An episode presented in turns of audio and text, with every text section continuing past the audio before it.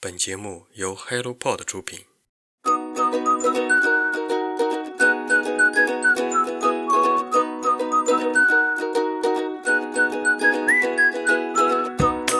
家早上好，欢迎来到晨间书室，我是你们的玛利亚。没错，雪茄或者玛利亚，又或者雪茄玛利亚，每次都是不一样的我。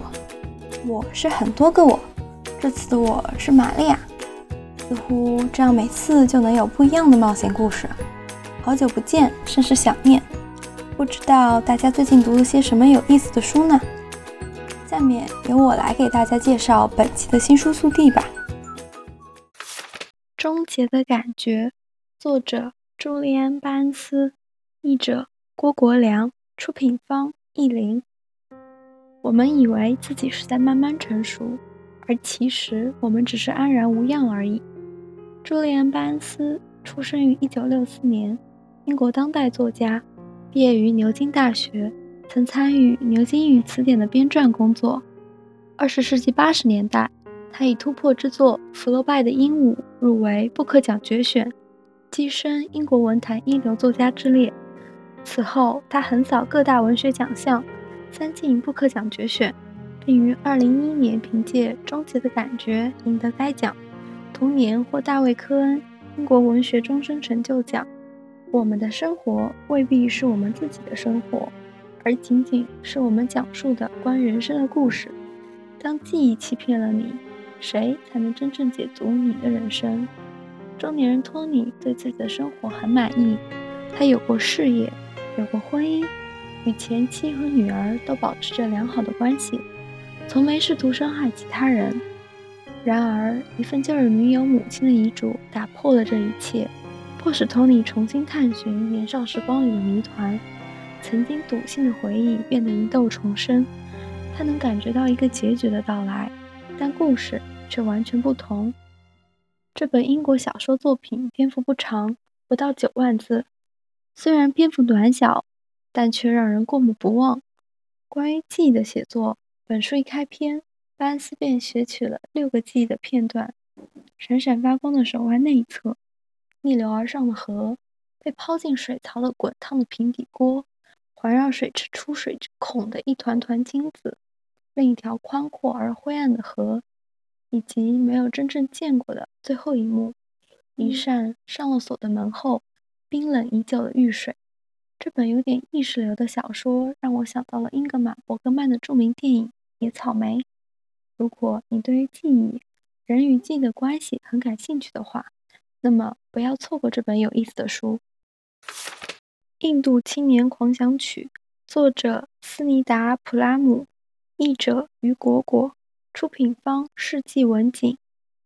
一个世代的挣扎与力量，六亿印度青年正在如何改变世界？斯尼达·普拉姆，作家、记者，居于新德里。稿件常见于《卫报》《纽约时报》《经济学人》《金融时报》《大西洋月刊》等国际主流媒体与印度大媒。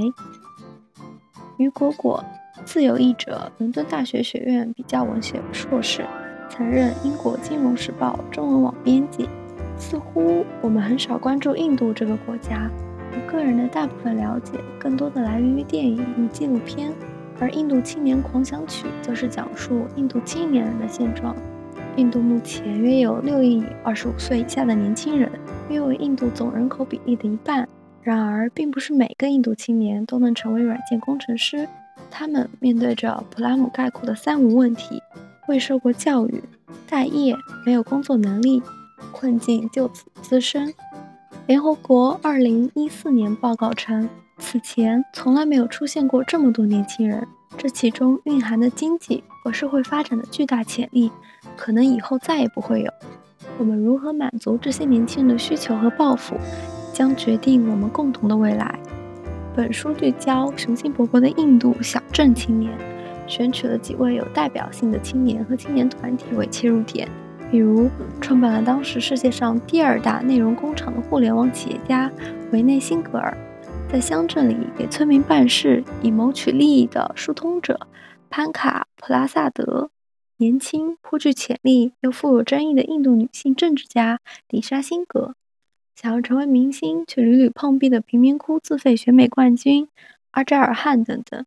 作者深入这群年轻人的生活，对他们的所作所为进行了深度体验与长期跟访，以冷峻的巧思描绘他们的梦想、渴望、焦虑、愤怒、困境、抉择与成就。青年人如何在资源和能力的限制中介入社会？他们的未来又将如何决定世界的未来？自传是公传的都小姐，作者山本文绪，译者汪诗琪。无论二十岁、三十岁还是四十岁，我只想过自己的人生。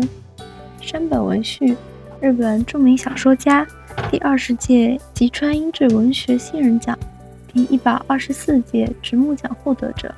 主要作品有小说《涡虫》、《蓝另一种蓝》、《恋爱中毒》等。因擅长描绘女性在职场的身影，被誉为现代 OL 代言人。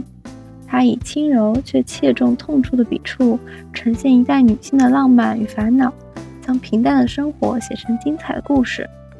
三十二岁的都小姐觉得自己快要崩溃了，明明是为了照顾患有更年期疾病的母亲才回到故乡，但与父母同住的日子怎么会日渐压抑？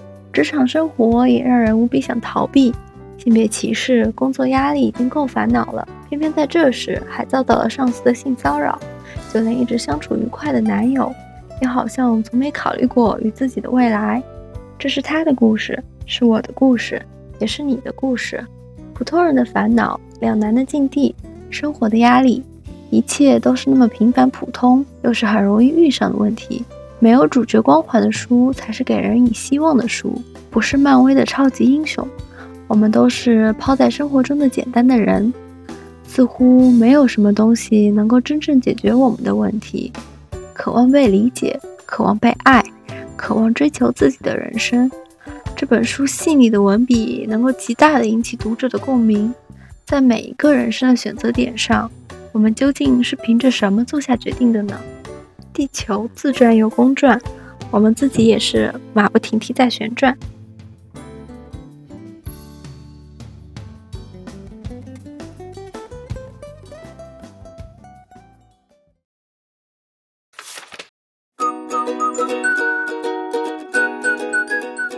新书速递就到这里。对于这几本书，如果你有任何感想，欢迎在评论区和我说说你的感受。对了，能够营造一个有趣好玩的阅读氛围，晨间书市会在接下来的三个月推出全球好书分享计划。如果你也有好书推荐，欢迎在评论区给我们留言。今后让我们一起努力，让阅读成为一种人生的可能。今天的晨间书市就到这里。我们下期再见，拜拜。